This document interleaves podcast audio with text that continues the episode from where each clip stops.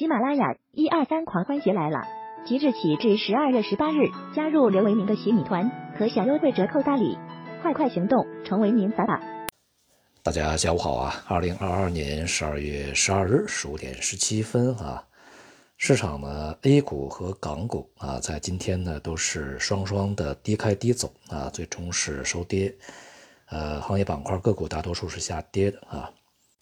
一方面呢是承接了在上周五啊美股的下跌走势，而另外一方面呢也是啊显示在近段时间这个疫情防控措施啊连续调整以后啊，国内呃这个阳性人数激增啊，这样一来呢反而啊限制了人们的出行聚集啊以及这个回港工作啊，这也就是我们在之前所讲的，就是在。疫情这个防控措施调整的呃前面一个阶段呢，反而可能会对经济带来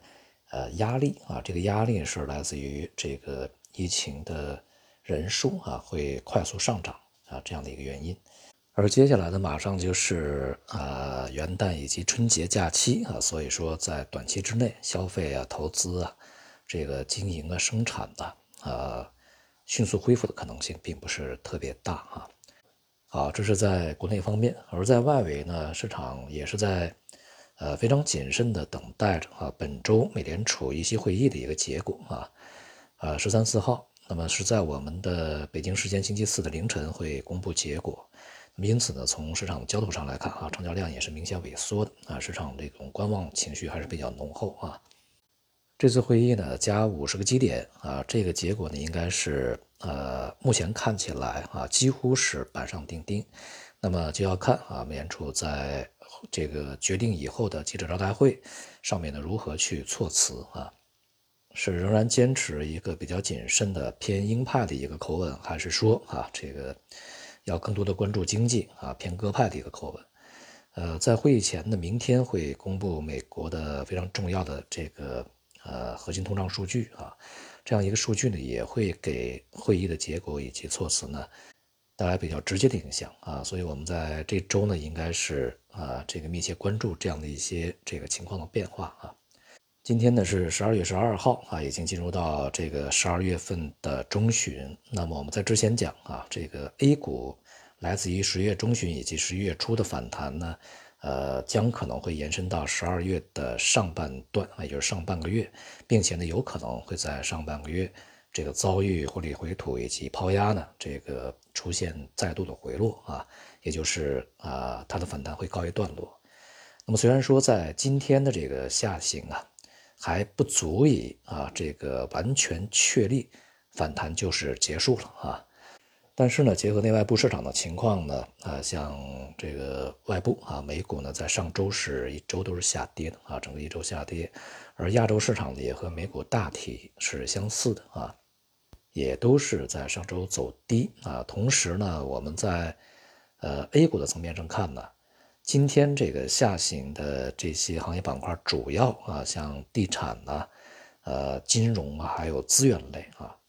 呃。建筑类，那么这些这个行业板块呢，是从十一月初以来市场反弹的主要动力啊。我们在前面呢也讲，就是市场呢会有节奏啊，先是成长股去反弹啊，它的反弹到位以后，那么价值股蓝筹会反弹啊。当价值股蓝筹反弹也到位以后，可能就会引起整个市场的再度的回落啊。目前呢，这个回落也是由于啊这些这个所谓的啊。价值蓝筹传统行业，尤其是以地产金融为主的啊，这个行业的回落。那么，如果他们的回落啊，这个会持续下去的话，将有可能会意味着整个大盘的反弹就会这个结束啊，或者告一段落吧，至少啊。所以呢，使得我们啊所预期的十二月上半个月这个反弹可能会遇阻结束的这种概率呢，是至少啊已经是越来越大了啊。